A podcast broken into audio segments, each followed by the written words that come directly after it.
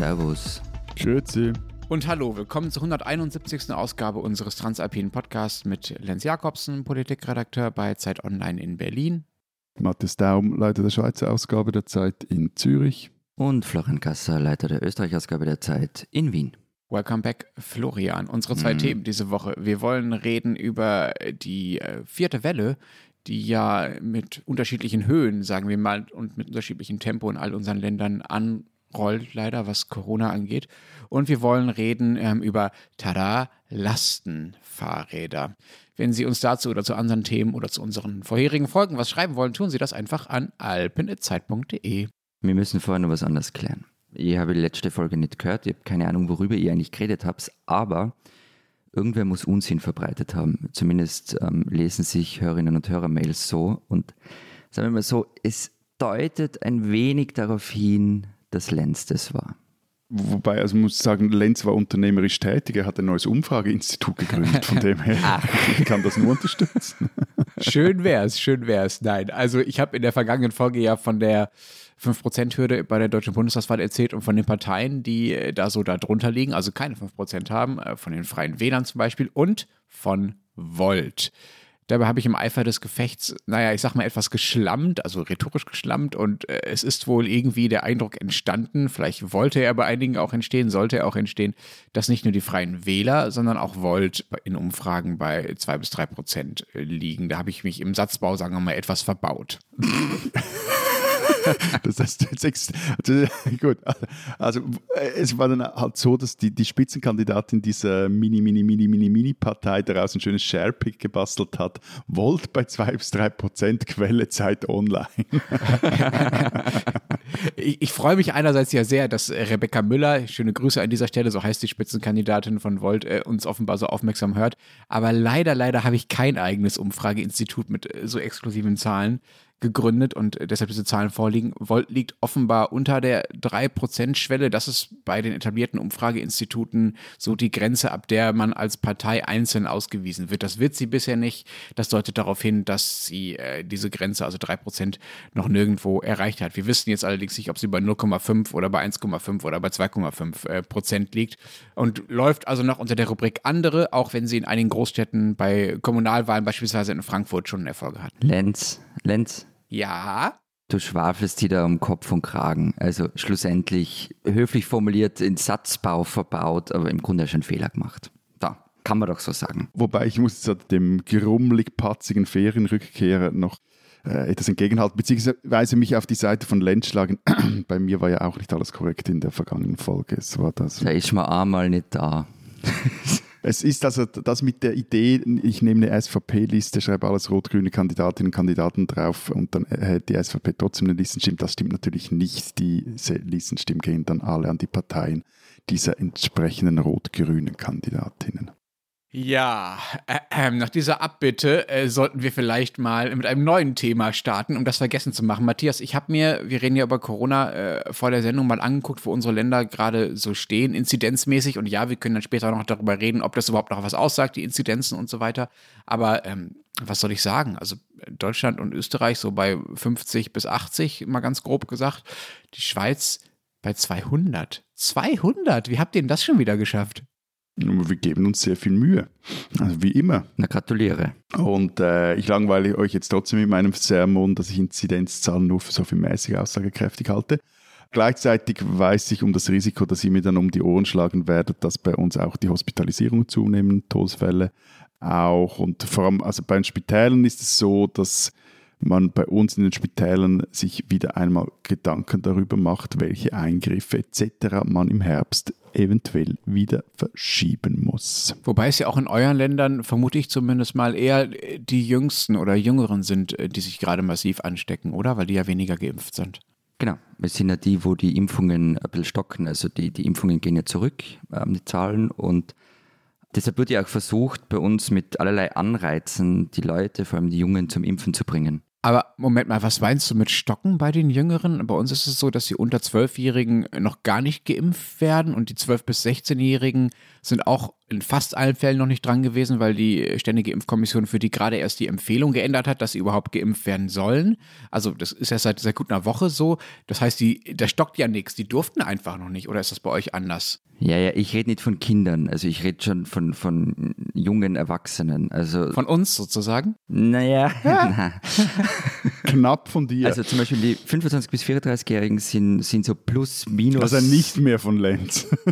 nein, nein, da ist nichts mehr mit Lenz. Ah, knapp vorbei. Sind so plus, minus ähm, zu 55 Prozent voll immunisiert. Wenn man eine Alterskohorte drüber schaut, dann hat man 10 Prozentpunkte mehr.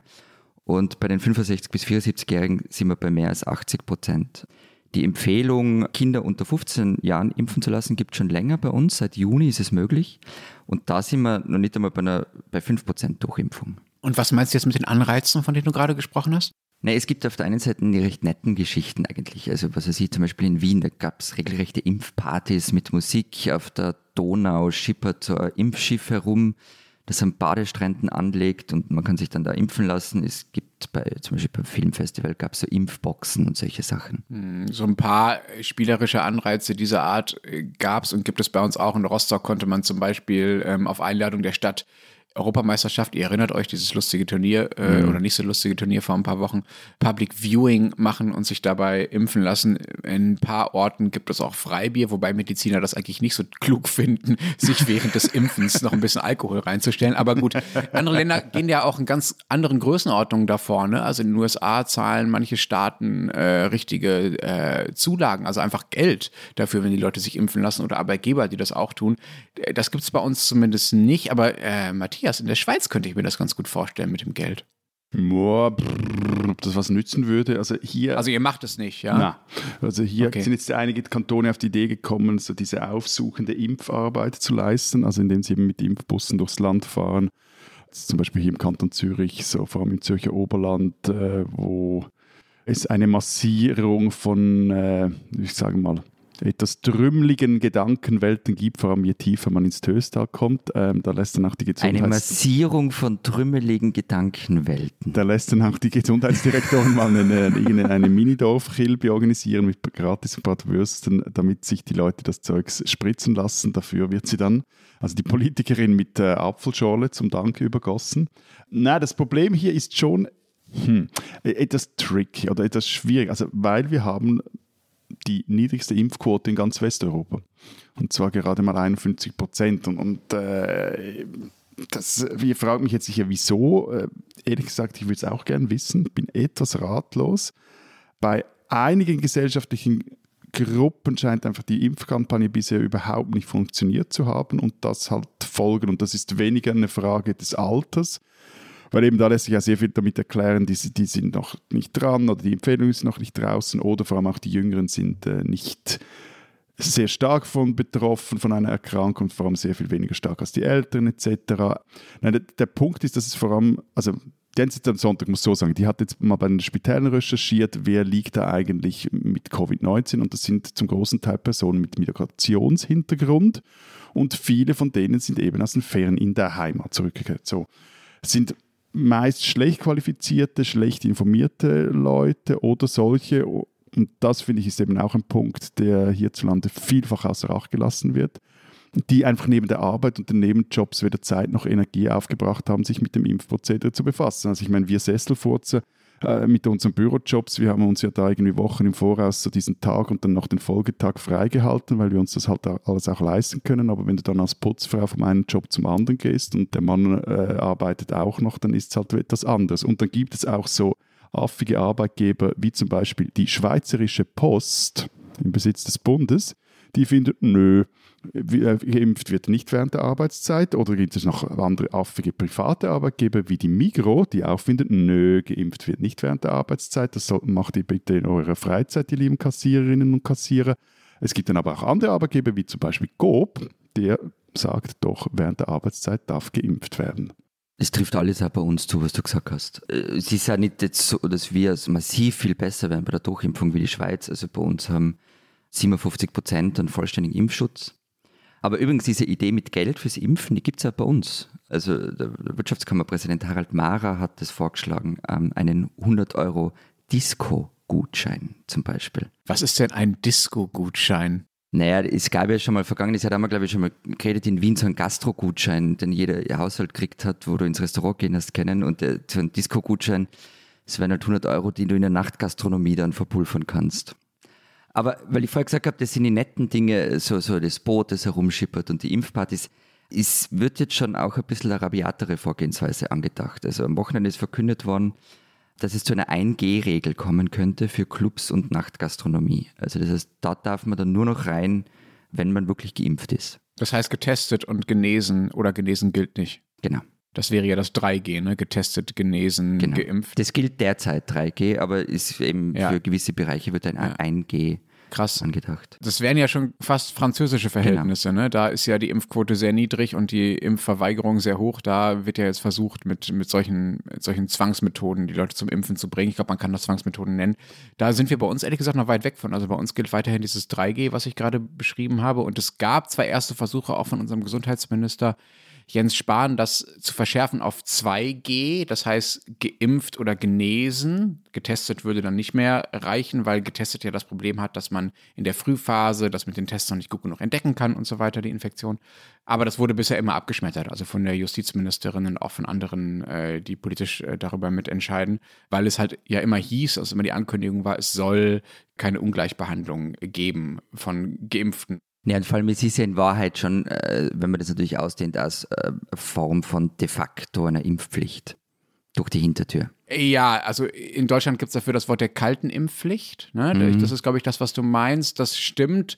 Andererseits bin ich schon der Meinung, dass es irgendwann darum gehen muss, Leute, die sich aus, meinetwegen aus Überzeugung, ähm, aber dadurch äh, ja auch einem mit einhergehenden Egoismus nicht impfen lassen, dass man die durchaus auch anders behandeln kann als Geimpfte. Aber das müssen wir vielleicht hier gar nicht aufmachen, die Diskussion. Jedenfalls würde ich nicht darauf wetten, dass es bei dieser 3G-Regelung in Deutschland für immer bleibt, wenn die Zahlen weiter steigen. Ich kann mir durchaus vorstellen, dass es dann auch hier auf 2G oder 1G geht. Trotzdem noch ein Satz zu deiner Äußerung. Aber das Interessante an, den, also an dieser Recherche der NZZ am Sonntag ist eben, wenn du eben nachfragst, wer liegt jetzt in den Spitälern, dann sind es eben nicht diese Typen aus dem Töster mit den trümmeligen Ideen, die mit irgendwelchen großen Treicheln das Coronavirus wieder zurück in, nach Wuhan jagen wollen, sondern es sind eben eher sozial schlechter gestellte, wirtschaftlich schlechter gestellte Leute. Also Absolut. von dem her äh, finde ich das einfach etwas heikel und der, eben nochmals der Putzfrau einen Vorwurf zu machen, äh, dass sie sich neben ihren äh, schlecht bezahlten äh, Einsätzen irgendwie nicht den Tag frei halten kann, finde ich immer etwas heikel. Absolut. Deshalb finde ich es absolut richtig, dass das noch nicht passiert, diese Unterscheidung. Und deshalb ist das, was du beschrieben hast mit diesen aufsuchenden Impfangeboten, das ist der Schlüssel, auf jeden Fall. Ja? Und das muss es noch mehr geben. Das gibt es hier gerade in Berlin auch schon seit Monaten, weil es ja hier sehr viele Viertel gibt, äh, in denen es Leute gibt, die auf die das zutrifft, was du gerade beschrieben hast, Matthias. Aber trotzdem gibt es halt auch die anderen. Ne? Und ähm, äh, da muss man irgendwann den Punkt finden, in den nächsten Monaten, würde ich sagen, an denen man äh, vielleicht ein bisschen die Policy wechselt. Aber jetzt ist es definitiv noch nicht so weit. Aber in der Zwischenzeit machen wir wieder mal ein gutes Geschäft als Schweizer. Das wollte ich noch betonen. Überraschung. Überraschung, gell? Nein, äh, apropos Frankreich. In, in Genf feiern gewisse Wirte diese französische neue Härte und freuen sich nämlich über zunehmende Gäste aus dem nahen Ausland. Die kommen in der Schweiz halt äh, ohne Zertifikat in die Beiz. Da brauchst du gar nichts. Und auch über die Grenze problemlos. Ja, und das brauchst du nur bei Großanlässen und die Clubs brauchst du ein Zertifikat zurzeit. Überall sonst können es die Veranstalter verlangen, tun es aber meistens nicht. Wobei, das könnte sich jetzt auch ändern. Also, wenn Sie, liebe Hörerinnen und Hörer, diesen Podcast genießen, es könnte sein, dass der Bundesrat in seiner Sitzung am Mittwoch darüber berät, eine Covid-Zertifikatspflicht für Restaurantbesuche einzuführen. Die Kantone könnte das eigentlich selber veranlassen, aber sie fürchten, und das für einmal wohl zu Recht, dass dann einfach ein Beizentourismus einsetzen würde, also vom einen Kanton in den anderen. Und das ist ja bei uns nicht sehr weit jeweils. Wie läuft es denn bei euch an den Schulen? Das sind ja äh, die Orte, an denen nun da die meisten an, anderen Altersgruppen zwar noch nicht so durchgeimpft sind, also noch nicht bei 80 Prozent liegen, äh, wie du das von den Älteren beschrieben hast vorhin, Florian, sondern vielleicht auch nur bei 50 Prozent. Diese Schüler, also die, sagen wir mal, unter 16-Jährigen, um die geht es ja vor allem, ähm, sind ja zum allergrößten Teil noch gar nicht geimpft, treffen sich ja aber ständig in diesen Schulen. Das heißt, das sind die Orte, an denen sich die Infektion dann ja wahrscheinlich doch am meisten verbreitet, auch wenn die daraus folgende Krankheit ja für die Kinder meistens dann nicht, nicht so schlimm ist. Macht ihr trotzdem 100% Präsenzunterricht oder wie geht es da weiter? Ja, also da ist äh, Guru normal. Es wird aber in einigen Kantonen und an einigen Schulen mit sogenannten repetitiven Pooltests getestet. Also spucken die Schülerinnen und Schüler ähm, ab dem Kindergartenalter regelmäßig, glaube, sie was zu zehnt in einem Pott, also sie spucken in, in, ein kleines Gefäß und dann wird das alles in einen Pott geschüttet und dann wird das Zeugs getestet. Und wenn dann irgendwo äh, dieses Virus entdeckt wird, dann wird die jeweilige Klasse oder die jeweilige Charge dieser zehn ähm, oder Teil der Klasse wird dann individuell noch getestet. Diese Tests sind aber freiwillig und ja, es gibt Eltern, die nicht wollen, dass ihre Kinder da mitmachen. Wohlgemerkt, das sind keine Nasenbohrtests, sondern das ist einfach Flüssigkeit in den Mund, äh, äh glaube eine Minute. Das ist das, was ich, das ist das, was ich erzählt habe über den Google-Test in Wien, den ich gemacht genau, habe. Genau, so. So, und jetzt fragt bitte nicht, was für Eltern das sind, die ihren Kindern das nicht zumuten wollen. Nee, das gibt es bei uns schon auch. Aber also der Stand bei den Schulen ist derzeit, es wird geprüft. Ähm, wegen Präsenzunterricht. Wann geht die Schule wieder los? das dauert schon noch ein bisschen. Aber es, also grundsätzlich ist die Idee schon, Präsenzunterricht zu machen. Es gibt einen Vier-Punkte-Plan ähm, vom Bildungsministerium, das sieht eben vor Frühwarnsystem für Schulen und elementarpädagogische Einrichtungen, Kindergärten. Regelmäßige PCR- und Antigentests an Schulen, die sind übrigens verpflichtend. Die waren ja auch schon im vergangenen Jahr verpflichtend für die Schülerinnen und Schüler. Es gibt ein Impfangebot äh, an den Schulen mit Impfbussen. Und es sollen auch effiziente Raumluftreiniger im Schulbereich zum Einsatz kommen, wo man einen Luftaustausch über Fenster nicht gewährleisten kann. Weißt du, was ich finde? Weißt du, was ich finde? überall sonst gibt es Gratiswürste außer an den Schulen. Das finde ich nicht okay. Tja. Was heißt denn Frühwarnsystem? Was soll das sein? Abwasseranalysen. Also der Plan ist, dass bei 116 Kläranlagen in Österreich das Abwasser kontrolliert wird. Ähm, angeblich, das kann ich jetzt ehrlich gesagt nur wiedergeben, sind damit rund 75 Prozent aller Schülerinnen und Schüler an den 3062 Schulstandorten erfasst.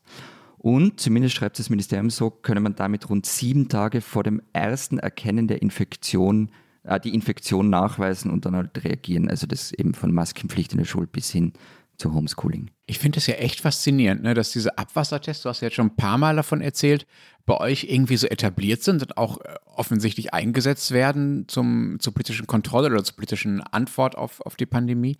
Bei uns spielen die nämlich absolut gar keine Rolle. Also es kommt immer mal wieder vor, dass Wissenschaftler das vorschlagen. Das wird immer mal so modellprojekthaft gemacht, aber das wird überhaupt nicht flächendeckend eingesetzt. Ist doch eigentlich merkwürdig, oder? Die sollten ja eigentlich in jedem Land gleich aussagekräftig sein. Äh, ja, also flächendeckend ist es, glaube ich, bei uns auch nicht. Das sind so, so einzelne Sachen bislang gewesen. Ja, aber 116 Kläranlagen, also ist schon ordentlich. Wird jetzt ja. gemacht, ja, ja. Vielleicht liegt es halt daran, dass die Tests von der Uni Wien und der Uni Innsbruck entwickelt worden sind und wir sie deshalb aus Stolz ein bisschen mehr einsetzen.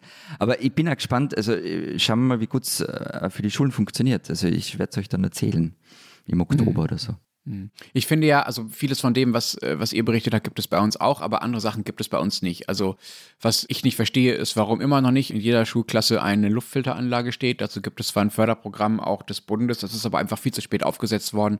Deswegen kann es jetzt, weil das alles ja genehmigt werden muss und es Anträge geben muss und so weiter, nicht schnell genug umgesetzt werden. Der Digitalpakt Schule, der beschlossen wurde, äh, um bei der digitalen Ausstattung zu helfen, der hat 400 Seiten. Das soll sich der Direktor da mal so neben der Arbeit durchlesen, um dann die entsprechenden Anträge zu schreiben. Ich verstehe übrigens auch nicht, warum nicht zum Beispiel in jeder Kita so Lolli-Tests ausliegen. Das ist das, was bei uns beliebter ist als diese Google-Geschichten oder zumindest in meiner Wahrnehmung weiter verbreitet. Was ist der Lolli-Test, der, der Nasenbohrer? Ja, nee, du lutschst dran. Also du kriegst sozusagen einen Test, an dem man lutschen kann und dadurch wirst du getestet quasi. Das ist das, was für Kinder in meiner Erfahrung hier zumindest am besten funktioniert von dem, was so angeboten wird. Und ich verstehe nicht, warum nicht einfach für jedes Kind jeden Tag in jeder deutschen Kita morgens da so ein Test liegt und gut ist. Das wird einfach den Eltern überlassen und damit ja privatisiert. Ne? Also die sollen sich dann darum kümmern. Ähm, und das führt natürlich zu den Ungleichheiten, die du auch aus den Krankenhäusern schon beschrieben hast, Matthias. Also diejenigen, die weniger Zeit und weniger Ressourcen haben, sich darum zu kümmern, die machen es halt nicht. Das noch zu den Schulen. Was ich noch besprechen wollte, Matthias, du hattest es ja vorhin auch schon angedeutet. Wir haben ja immer mal wieder darüber diskutiert, wie sinnvoll diese Sieben-Tage-Inzidenz überhaupt ist, um den Corona-Stand abzubilden und auch als wichtigster Maßstab für das, wie man dann politisch darauf reagiert. Bei uns gibt es ja nun den Plan, das tatsächlich abzuschaffen Also nicht nur den Wert zu ändern. Der Gesundheitsminister hat immer gesagt, 200 äh, ist das neue 50, was das angeht, eben weil so viele geimpft sind. Sondern bei uns gibt es auch den Plan, das durch eine Hospitalisierungsinzidenz zu ersetzen, äh, womit quasi gemessen wird, wie stark die Krankenhäuser schon ausgelastet sind. Wobei das dem Gesundheitsminister ehrlich gesagt reichlich spät einfällt, nämlich jetzt, wo die vierte Welle halt schon angelaufen ist und man eigentlich noch ein paar Wochen braucht, um sowas dann auch im Gesetz zu ändern und so weiter. Wie ist das denn bei euch? Setzt ihr noch komplett auf diese Sieben-Tage-Inzidenz oder wonach richtet ihr die Politik aus? Wir haben das, ähm, wir haben das in den vergangenen Monaten schon gar nicht mehr gemacht. Also der Vollständigkeit halber, die Sieben-Tages-Inzidenz liegt in Österreich derzeit, glaube ich, bei 91 oder sowas. Aber die Inzidenz hat ja bei uns eine geringere Rolle gespielt wie bei euch. Also bei euch war es ja, glaube ich, so, wenn die Inzidenz einen gewissen Wert erreicht, gibt es einen Automatismus, was dann passiert, oder? So wurde es zumindest im Gesetz festgeschrieben. Ja, mehr oder weniger, ja. Man kann sich dagegen wehren, aber es ja, ist im Gesetz genau. tatsächlich konkret vorgesehen, ja. Genau. Und ähm, bei uns ist die Inzidenz halt eine der Grundlagen für die sogenannte Corona-Ampel, über die haben wir eh schon mal ausführlicher geredet. Also welche Teile Österreichs sind wie gefährlich und so weiter. Aber da gibt es halt auch noch andere Kriterien, die in dieser Corona-Ampel einfließen. Und es wird aber auch immer die Zahl der neuen Fälle kommuniziert und stark immer auch auf die Zahl der Hospitalisierungen hingewiesen. Also das ist eigentlich das, das die maßgebliche Zahl mittlerweile. Also ich gestern mal nachgeschaut am Montag, ähm, da waren 73 Patienten mit Corona auf Intensivstationen. Das heißt, 4% der Intensivbetten sind mit ihnen belegt. Ähm, und der überwältigende Teil davon ist halt nicht geimpft. Bei uns ist auch so eine, eine, Mischrechnung, die gemacht wird. Es gibt einen relativ komplizierten Drei-Stufen-Plan des Bundesrats. Da sind wir jetzt eigentlich in der Normalisierungsphase, aber eben wie gesagt, Mittwoch ist wieder Sitzung und so mein Bauchgefühl sagt, dass da doch am einen oder anderen Rädchen wieder gedreht wird, verschärft wird, was man aber unter allen Umständen verhindern will, dass man irgendwie wieder Dinge zumachen oder zusperren muss. Ja, das ist bei uns auch so. Also das kann ich mir schwer vorstellen. Diesen Deutschen sollten Sie kennen. 222 Tage. So lange war Markus Grotian als Panzergrenadier für die Bundeswehr in Afghanistan. Grotian ist Hauptmann der Bundeswehr und er sagt über seinen Einsatz dort, ohne die Ortskräfte, also ohne die afghanischen Helfer, wäre unser Einsatz dort deutlich schlechter verlaufen.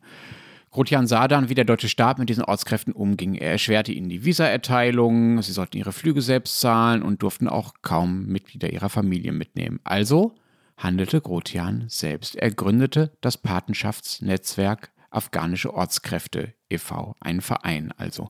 Er sammelte Spenden und begann nicht nur damit den Ortskräften durch diesen irren bürokratischen Prozess zu helfen, den man durchlaufen muss, um irgendwie als Helfer der Deutschen es aus Afghanistan nach Deutschland zu schaffen, sondern er mietete auch Safe Houses in Kabul für sie. Ursprünglich waren diese Häuser mal dafür gedacht, dass die Ortskräfte, die ja aus vielen Teilen der, des Landes kamen, äh, in Kabul unterkommen konnten, während dort dieser sehr langwierige und schwerfällige Visaprozess äh, von ihnen lief. Dann wurden diese Häuser zu Schutzorten äh, vor der immer unsicheren Lage auf den Straßen in Kabul, als die Taliban dann vormarschierten.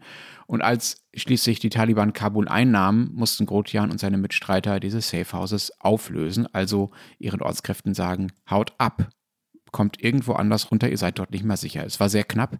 Von einem Safehouse berichtet Grotian, dass zwei Stunden nach der Räumung dort die Taliban mit ihren Gewehren vor der Tür standen. Grotian bekommt bis heute täglich Anrufe von verzweifelten Afghanen. Er versucht nun, ihnen irgendwie aus Deutschland zu helfen, indem er durch die Talkshows und die Nachrichtensendungen zieht und auf ihre Schicksale aufmerksam macht. Er ist wütend darüber, dass die deutsche Regierung, Zitat, sich nicht ein bisschen selbst zurückgestellt hat, politisch und bürokratisch, um Menschenleben zu retten. So sagt er das.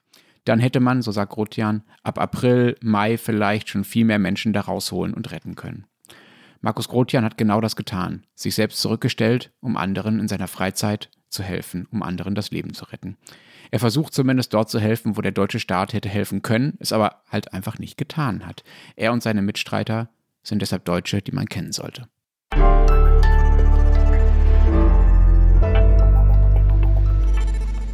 Du, Lenz, letzte Woche war es, glaube ich, da hast du mich noch belehrt, dass der deutsche Wahlkampf gar nicht so schlimm sein, die soll man nicht, oder, nee, du hast gesagt, jeder sieht halt oder erlebt den Wahlkampf, den er erleben will, als ich mich über eure VW-Currywurst-Geschichte etwas lustig gemacht habe. Das hat er echt gesagt. Das hat er gesagt, wortwörtlich.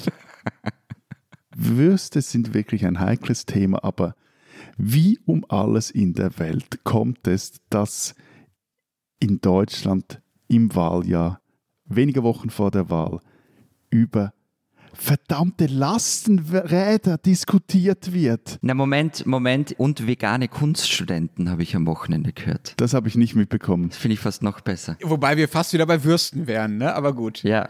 Aber tatsächlich, also die Lastenräder, ähm, die sind hier kurz davor, äh, so eine Art Veggie Day auf Rädern zu werden, wie es ein Kollege vom Spiegel äh, gestern ganz schön beschrieben hat. Ähm, ich, was soll ich sagen? Irgendwie haben wir es offenbar mit unseren äh, Würsten und unseren Fortbewegungsmitteln, ne? Jetzt hast du mal meinen Veggie Day Joke geklaut. aber ich seit gestern habe ich mir gedacht, ich bringe den.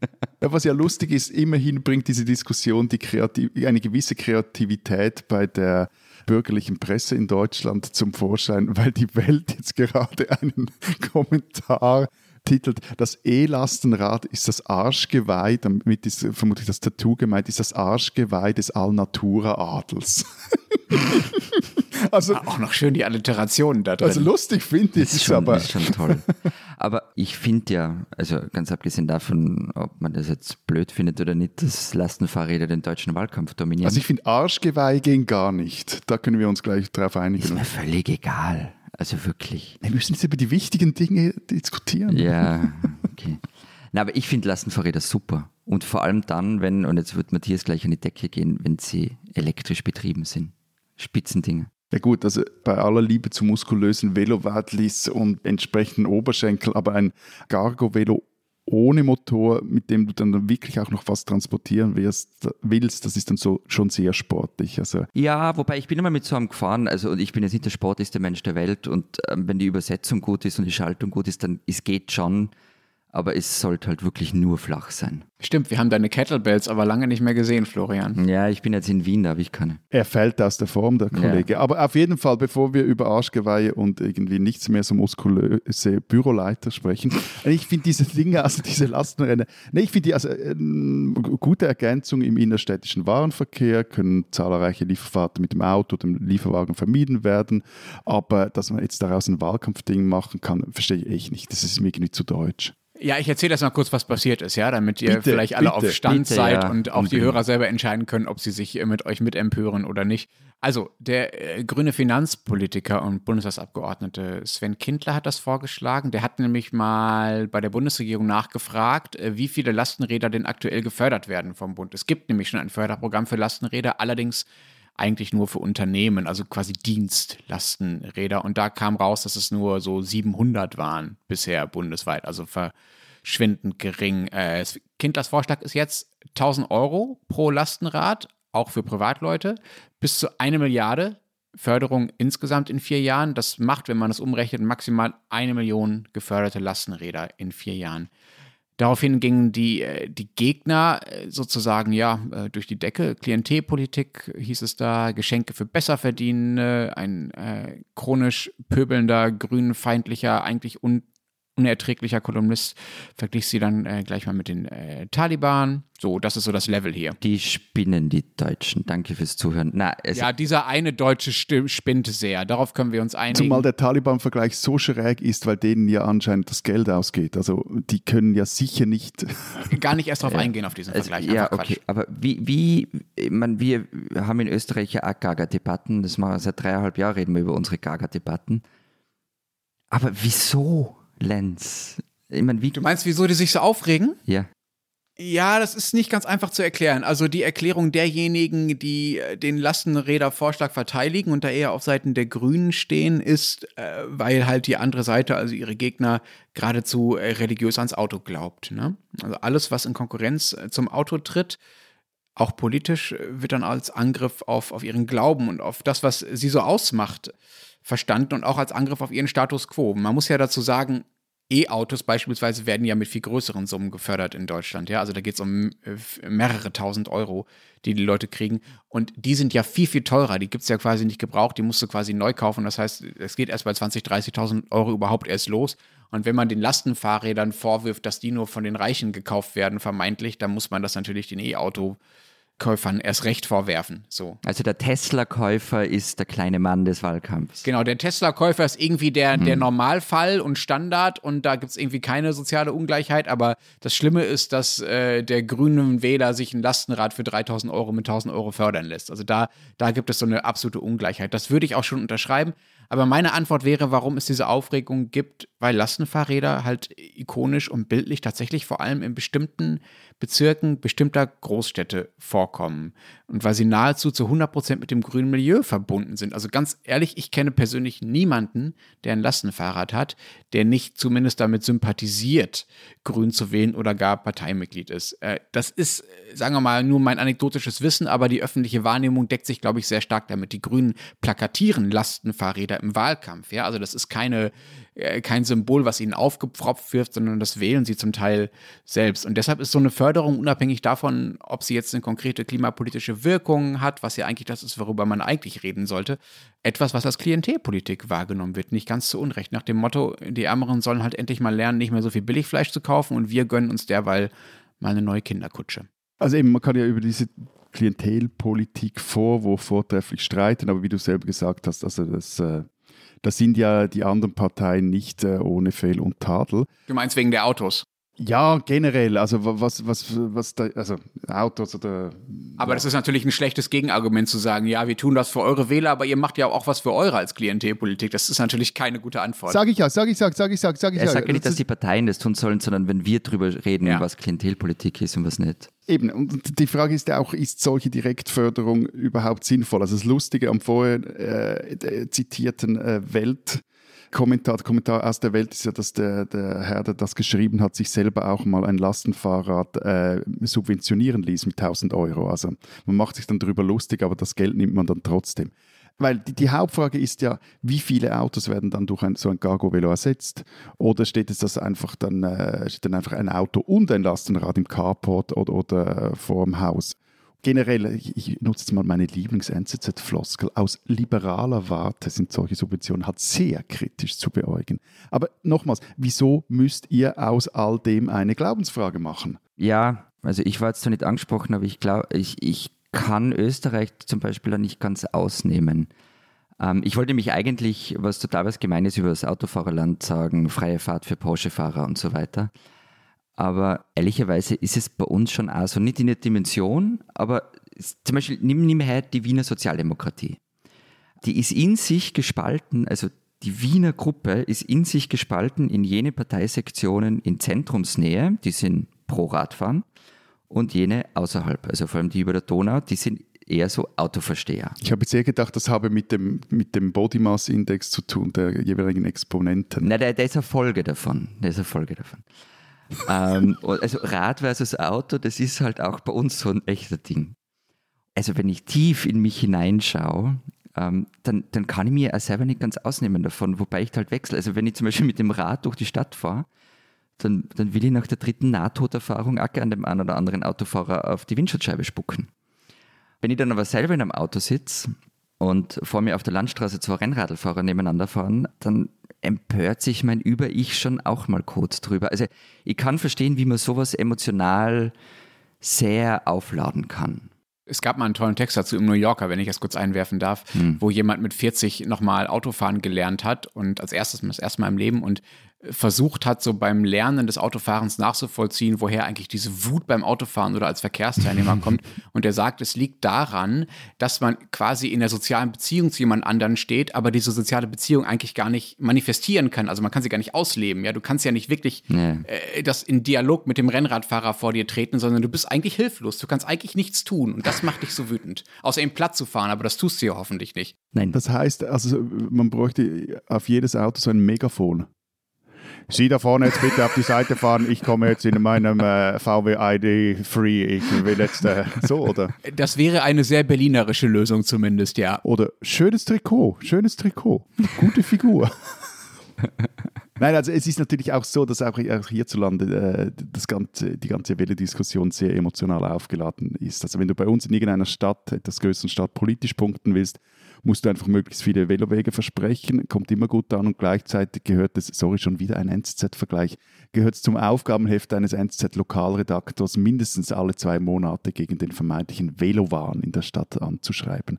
Ich finde das Ganze, diese Velo-Überhöhung und Verteuflung, ehrlich gesagt, recht anstrengend und vor allem auch überhaupt nicht zielführend. Also weil Mobilität müsste eigentlich als System gesehen werden, wird es viel zu wenig und ein System, in dem es darum geht, für die jeweilige Strecke das sinnvollste Fortbewegungsmittel zu finden, statt immer, aber lieber eben nicht über den einen richtigen oder falschen Untersatz gestritten, das heißt jetzt Velo oder Auto oder, oder ÖV. Was interessant ist, meistens jene vergessen, die gar keinen Untersatz haben und brauchen, aber auf kürzere Distanzen halt wirklich am effizientesten sind, nämlich die Fußgängerinnen und Fußgänger. Und sage ich also als Einziger in dieser Runde, der erstens kein Auto besitzt, noch nie eins besaß und zweitens immer mit dem Velo zur Arbeit pendelt. Ja, aber es gibt halt, man, du, du sagst es so ähm, dahin, ähm, dass wir eben, was soll sie schauen, welche Strecke, was ist da, welches Fortbewegungsmittel ist dafür geeignet. Es gibt halt einen einfachen Grund, warum das nicht so gesehen wird. Also warum Mobilität nicht als A-System gesehen wird, weil die Infrastruktur mich dazu zwingt, in der Alltagsentscheidung mich für das eine oder das andere zu entscheiden, weil es nur sehr wenig integrierte Systeme gibt, ähm, die zusammenpassen. Ja, aber, aber das wäre ja die Aufgabe einer cleveren Verkehrspolitik, anstatt äh, 1000 Euro pro Lastenrad einfach so zu fordern. Voilà. Und sich, ne? Ja, eh. Ja, darauf können wir uns einigen. Es gibt ja Park and Ride und auch Bike and Ride mittlerweile, aber das kann natürlich alles noch ausgebaut werden. Wir hatten äh, Anfang der Woche eine exklusive Studie bei uns auf der Seite bei Zeit Online, äh, die herausgefunden hat oder die untersucht hat, wie groß eigentlich der Zeitunterschied ist, den man in den größeren deutschen Städten braucht, äh, um von A nach B zu kommen im Schnitt mit ÖPNV oder mit Auto. Und das Ergebnis ist, du brauchst mit Auto einfach im Schnitt nur halb so lange es deckt sich zwar auch nicht mit meinem anekdotischen Wissen, meinen anekdotischen Erfahrungen, aber es ist wohl so. Und das ist schon. Inklusive Parkplatzsuche in Berlin. Inklusive Parkplatzsuchen, mhm. ja. Also das ist schon, das ist schon einfach äh, ziemlich ernüchternd. Also da ist auf jeden Fall noch Raum nach oben. Aber wir wollen ja hier eigentlich keine ausführliche Mobilitäts im Großen und Ganzen Sendung machen. Lass uns nochmal zurückkommen zu den E-Lastenrädern und zu, äh, den, zu der Radinfrastruktur insgesamt. Es gibt Studien, äh, die sagen, dass auch in Deutschland auf dem Land die allermeisten Strecken, die mit dem Auto zurückgelegt werden, bei unter 10 Kilometer liegen von der Länge her. Das sind ja Sachen, die man auch gut mit dem E-Bike, mit dem E-Lastenrad, die ja gefördert werden sollen, äh, machen kann. Wofür es allerdings keine Belege gibt und keine Studien gibt, ist tatsächlich das, was du auch schon angesprochen hast, Matthias, nämlich die Frage, welchen Effekt hätte denn so eine Förderung? Also erstens, ob Leute deshalb auf ein Auto tatsächlich verzichten, weil sie ein Lastenrad haben, keine Ahnung. Zweitens, ob diese Förderung tatsächlich für mehr Anschaffungen von Lastenrädern sorgen würde oder ob die Leute einfach nur das Ding halt ein bisschen früher kaufen, als sie es eh leisten würden, wenn sie die Förderung nicht hätten. Das ist dieser sogenannte Vorzieheffekt, den es zum Beispiel in Deutschland bei der sagenumwobenen Abwrackprämie gab, also als in der Finanzkrise die Leute mal dafür bezahlt wurden, dass sie ihr altes Auto wegschmeißen und sich ein neues kaufen. So. Das sind so die Dinge, die mich eigentlich interessieren würden, wo es aber ehrlich gesagt einfach noch keine Sachlage, keine Studienlage zu gibt, keine seriöse. Und das Irritierende an diesem emotionalen Streit ist ja auch, dass es in vielen Städten und Bundesländern, darunter übrigens auch in Städten und in Ländern, die von der CDU regiert werden, zum Beispiel in Münster oder in NRW, wo ja ein gewisser Herr Laschet regiert, so eine Förderung für Lastenräder auch schon gab oder gibt, wenn auch meistens nur für Unternehmen und Vereine und Kommunen und so weiter. Und das Umstrittene scheint nun die Ausweitung auf den privaten Konsum zu sein. Wie ist das denn bei euch? Also gibt es bei euch auch so Förderungen für Lastenräder? Also ist das, was wir hier vorschlagen, für euch völliger Wahnsinn oder habt ihr sowas auch? Und wie seht ihr das überhaupt? Sollte es gefördert werden oder nicht? Ich sehe nicht, warum es falsch sein sollte. Also ja, ähm, Lastenfahrräder werden bei uns immer wieder und, und verschieden gefördert aus vielen unterschiedlichen Töpfen. Und ähm, ich habe versucht, mir da einen Überblick zu verschaffen und bin gescheitert, habe jetzt einen Knoten im Hirn. Also nur so ein paar Beispiele. Im vergangenen Jahr gab es bis zu 850 Euro aus der sogenannten E-Mobilitätsoffensive der Bundesregierung für Lastenrad. Und also das ist jetzt bunt, das ist recht einfach, aber es gibt dann eben in einzelnen Städten, in einzelnen Bundesländern verschiedenste Förderungen und man muss dann allerdings immer nachschauen, ob der jeweilige Topf schon ausgeschöpft ist, was oft sehr rasch der Fall ist. Das ist, gilt für Privatpersonen, aber es werden natürlich auch ähm, Lastenfahrräder für, für Unternehmen gefördert. Also in Wien zum Beispiel werden elektrische Lastenräder gefördert bis zu 50 Prozent. Ist ja wieder ein kompliziertes System. Und wenn man dann zum Beispiel, da wären wir jetzt bei dem mit dem, was steht im Carport, steht dann ähm, ist Auto und das Lastenfahrrad drinnen. Aber wenn man dann ein mehrspuriges Fahrzeug mit Verbrennungsmotor auch noch verkauft, kriegt man noch einmal 500 Euro Bonus. Also deinen Radtrack, dein Pistenfahrzeug. In Wien. Ah ja. äh, bei uns ist es ähnlich kompliziert, aber also äh, eben, es gibt aber nicht so viele so Direktförderungen. Es gibt gewisse Privatinitiativen. Äh, in Genf, meines Wissens, kriegt man einen Batzen fürs Cargo-Bike. In mehreren Städten äh, gibt es Cargo-Sharing-Bikes, die auch teils gefördert wurden. Aber eben, also äh, wie gesagt, ist sinnvoll, äh, das Ding ist sinnvoll, ob man es so fördern muss oder ob es andere äh, Varianten gibt, wie man das besser fördern kann. Auf jeden Fall ist es, wie hat kein einziges einzelnes Verkehrsmittel nicht die Silver Bullet, um irgendwie die Mobilitätswende zu wuppen. Aber Florian, wenn ich es richtig verstehe, gibt es dann bei euch, anders als jetzt zumindest in Genf und in einigen deutschen Städten, keine Förderung für private Lastenräder. Ne? Doch, doch, das war das, was ich davor erzählt habe. Also das war viel privat. Okay. Du kannst jetzt Private dein, dein Lastenfahrrad fördern lassen, aber es gibt zum Beispiel ganz andere Dinge, also Fahrräder allgemein oder E-Bikes. Ähm, es gibt sogenannte Jobrad. Ähm, das funktioniert so, Unternehmen kann der Mitarbeiter dem Mitarbeiter ein Rad, ein Fahrrad zur Verfügung stellen, ähm, das dann dienstlich und privat genutzt werden kann. Dafür kriegt das Unternehmen wiederum eine Förderung. Und wer dann als Dienstnehmer das Fahrrad hat, bezahlt dafür monatliche Nutzungsgebühr. Die Idee ist eben, dass der, der Restbetrag dadurch abgestattet wird, mehr oder weniger. Und nach vier Jahren kann man das Radl dann für einen symbolischen Betrag ganz kaufen. Es ist dann auch nur ein steuerlicher Vorteil und so weiter. Und eben gilt für E-Bikes und für normale Fahrräder. Nur ganz, ganz kurz dazu. Als Besitzer eines Jobrads mhm. kann ich sagen, dass das zumindest in Deutschland äh, anders läuft. Ne? Das ist das gleiche Prinzip, nach dem übrigens auch Dienstwagen finanziert werden. Das ist quasi ein Leasingmodell, das deshalb günstiger ist am Ende für alle, weil es einen Steuervorteil gibt. Also auf die Anschaffung dieses Autos oder dieses Fahrrads bezahlt der Arbeitgeber der es kauft und dann verließ an den Arbeitnehmer, bezahlt hat einfach quasi keine Steuern, also nur 1% oder 0,5 äh, Prozent. Das das ist der Grund.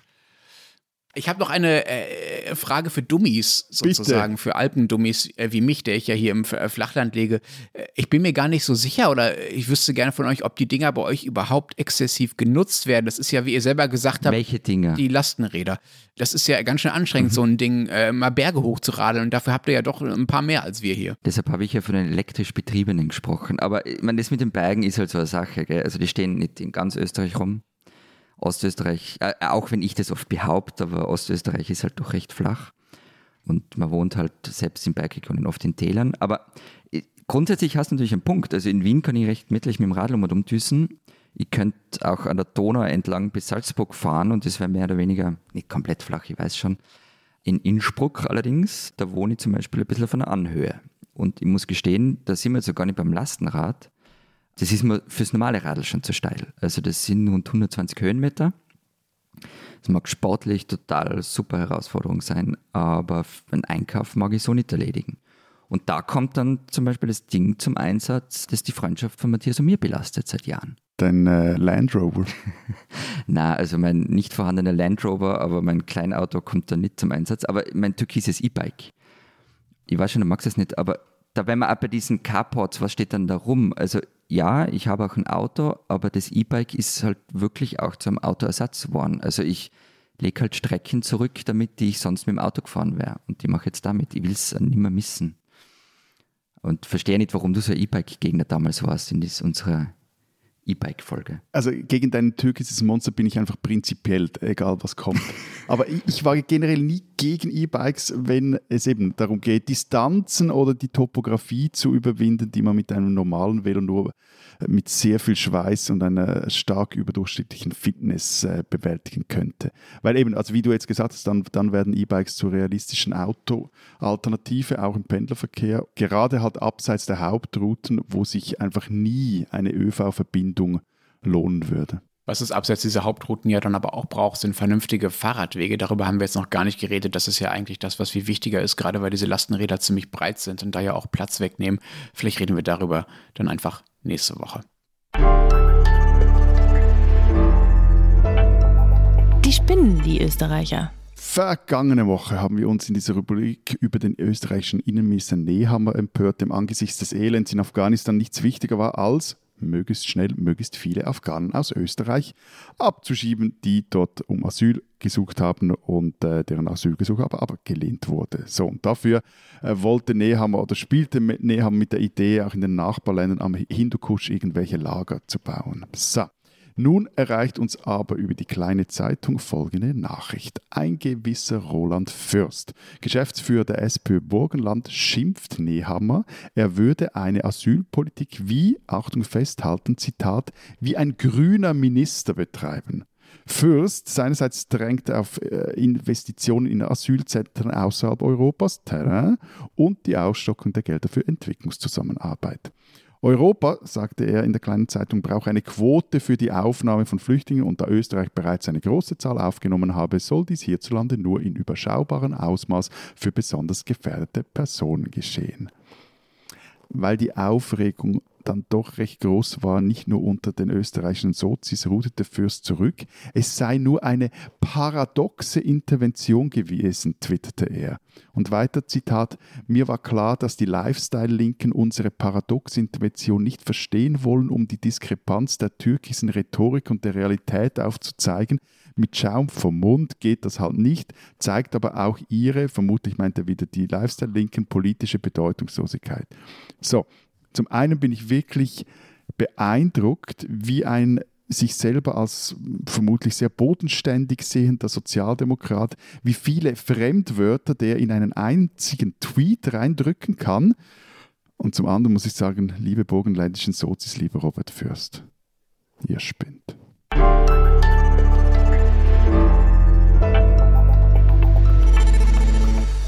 Das war's diese Woche beim Transalpinen Podcast. Wenn Sie wissen wollen, was in der Schweiz und in Österreich noch los ist, lesen Sie Zeit Schweiz, Zeit Österreich. Ihr seid wieder da. Was habt ihr vorbereitet?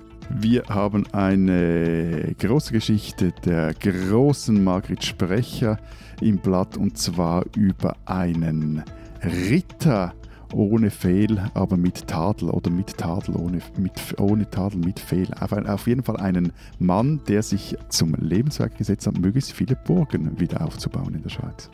Wir haben eine große Reportage von Simone Brunner im Blatt, ähm, die beschreibt, wie sich einerseits recht reiche Menschen Zweitwohnsitze in Österreich äh, durch die Hintertür erschleichen wollen. Schweizer. Und wie sich äh, die Anrainerinnen und Anrainer dagegen wehren. Ähm, und wir haben natürlich auch ein Stück darüber, über die türkise Asylpolitik gegenüber Afghanistan, was es bedeutet und wie realistisch es ist, wenn Sebastian Kurz sagt, unter meiner Kanzlerschaft wird es keine afghanischen Flüchtlinge in Österreich geben. Und wenn Sie wissen wollen, was in Deutschland so los ist, lesen Sie den Rest der gedruckten Zeit oder natürlich Zeit online. Wir hören uns nächste Woche wieder. Bis dahin. Vielen Dank. Adieu. Und tschüss.